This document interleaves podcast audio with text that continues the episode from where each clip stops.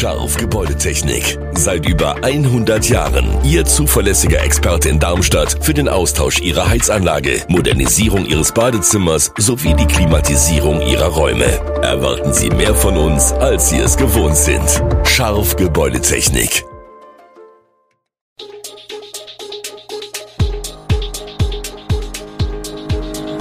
Gude, unser morgendliches News Update.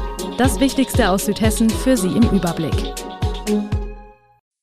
Guten Morgen aus Darmstadt an diesem 23. September.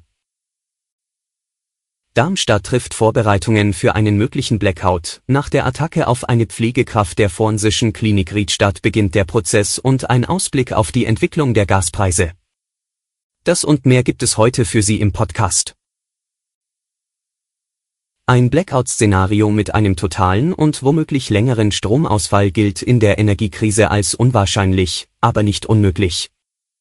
Die Stadt Darmstadt und die Stadtwerke gehen allerdings gut gerüstet in einen möglichen Extremfall.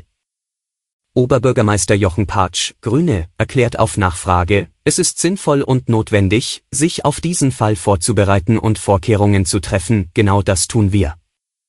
Darmstadt beschäftige sich seit Juli in der Taskforce Kommunale Energieversorgung mit der kritischen Lage der Gas- und Stromversorgung. Patsch betont, in jedem Bereich der kritischen Infrastruktur werden Vorkehrungen zur Sicherstellung der eigenen Funktionsfähigkeit bei Stromausfall getroffen. Das Bundesamt für Bevölkerungsschutz und Katastrophenhilfe informiert auf der auch vom Oberbürgermeister empfohlenen Website bbk.bund.de darüber, wie man sich im Falle eines längeren Stromausfalls vorbereiten kann. Auch Kochen ohne Strom ist ein Thema.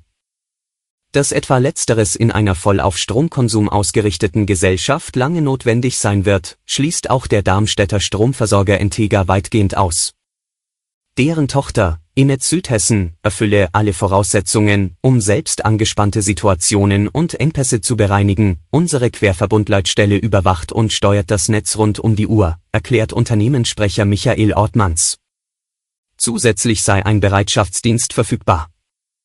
Mit einem vorausschauenden, datenbasierten Einspeisemanagement beugt die Inet Südhessen lokalen Netzüberlastungen vor, die in bestimmten Netzabschnitten durch ein Ungleichgewicht zwischen Einspeisung und Verbrauch entstehen können. Alle Akteure setzten laut Patsch alles daran, einen längerfristigen Stromausfall zu verhindern. Ich bin zuversichtlich, dass dies gelingt. Im Januar hatte ein Patient in der Vitus Klinik für forensische Psychiatrie Riedstadt eine Pflegerin brutal attackiert und schwer verletzt. Nun beginnt am Freitag 7. Oktober vor dem Landgericht Darmstadt der Prozess gegen den Mann. Die Anklage lautet auf versuchten Totschlag im Zustand der Schuldunfähigkeit. Nach bisherigen Erkenntnissen hatte der Patient die Pflegerin unvermittelt angegriffen, als sie von der Personaltoilette kam. Er habe sie zu Boden gestoßen, ihr mobiles Personennotrufgerät entrissen, es zerstört und die Pflegekraft mit ihrem Schlüsselbund geschlagen und gegen ihren Kopf getreten. Nach Rufen der Frau seien Kollegen herbeigeeilt und hätten Alarm ausgelöst. Die Frau sei durch den Angriff in eine akut lebensbedrohliche Lage gebracht und insbesondere am Kopf schwer verletzt worden, schreibt dazu die Staatsanwaltschaft. Sie wird möglicherweise dauerhaft gesundheitlich beeinträchtigt bleiben und befindet sich derzeit noch in der Reha. Der Beschuldigte solle aufgrund einer Erkrankung zum Tatzeitpunkt schuldunfähig gewesen sein. In einem Sicherungsverfahren werde über eine dauerhafte Unterbringung in einem psychiatrischen Krankenhaus verhandelt, erläutert die Staatsanwaltschaft. Fast 40 Prozent günstiger und um einiges schneller fertig, nachdem diese Zeitung und andere Medien im August berichtet hatten, dass die im Griesheimer Neubaugebiet Südwest geplante Kita nur 4,9 statt der ursprünglich geplanten 8 Millionen Euro koste, sorgte dies für ein großes Echo. Gerade in einer Zeit, in der die Nachrichten darüber nicht abreißen, dass die Baukosten für öffentliche Bauten explodieren. Es meldeten sich bei uns zahlreiche Bürger und auch Kommunen, darunter Bad König, die mehr über den bisher in Hessen einmaligen Weg erfahren wollten, sagt Bürgermeister Gezar Krebswetzel, CDU.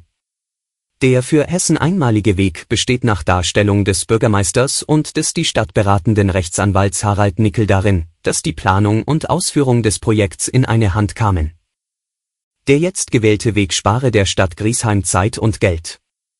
In der neuen Kita am Flexweg im Neubaugebiet Südwest, das von vielen jungen Familien bewohnt wird, sollen künftig 123 Kinder betreut werden. Für den geplanten zweistöckigen Holzbau in modularer Bauweise ist ein moderner energetischer Standard auf Passivhauslevel vorgesehen. Die Verwendung von Holz als Baustoff ist nicht nur nachhaltig, sondern sorgt auch für ein gutes Raumklima, sagt Krebswetzel. Das System ermöglicht zudem ein schnelles, kostengünstiges Bauen. In die Kita einziehen sollen sieben Gruppen, drei Gruppen mit 75 Kindern über drei Jahren im Obergeschoss sowie vier Krippengruppen im Erdgeschoss mit 48 Kindern. Überdies soll die Kita ein großzügiges Außengelände erhalten. Nach aktuellem Stand ist die Fertigstellung für Ende 2023 geplant. Eintracht-Fan Dario Minden beeindruckte beim DFB-Kongress mit klaren Worten in Richtung Katar. Ich bin ein Mann und ich liebe Männer. Ich habe Sex mit anderen Männern. Das ist normal. Gewöhnen Sie sich daran oder verschwinden Sie aus dem Fußball. Es waren eindrückliche Worte, die Dario Minden, Fanvertreter des Vereins Unsere Kurve Frankfurt e.V., beim DFB-Kongress am Montag auf Englisch direkt an den katarischen Botschafter Abdullah bin Mohammed bin Saud Al-Thani, der im Publikum saß, richtete. Fußball ist für jeden da. Es spielt keine Rolle, ob du lesbisch oder schwul bist.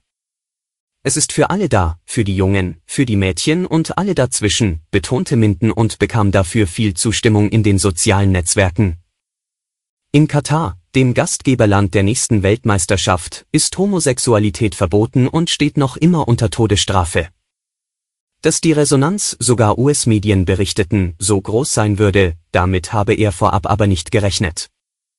Der katarische Botschafter sei ihm gegenüber sehr höflich und respektvoll aufgetreten. Es hat ihn sicherlich genervt, was er sich aber nicht anmerken hat lassen, so Minden.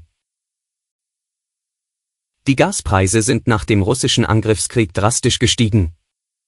Warum rechnet die Branche aber mittelfristig mit einer Entspannung des Rohstoffmarkts?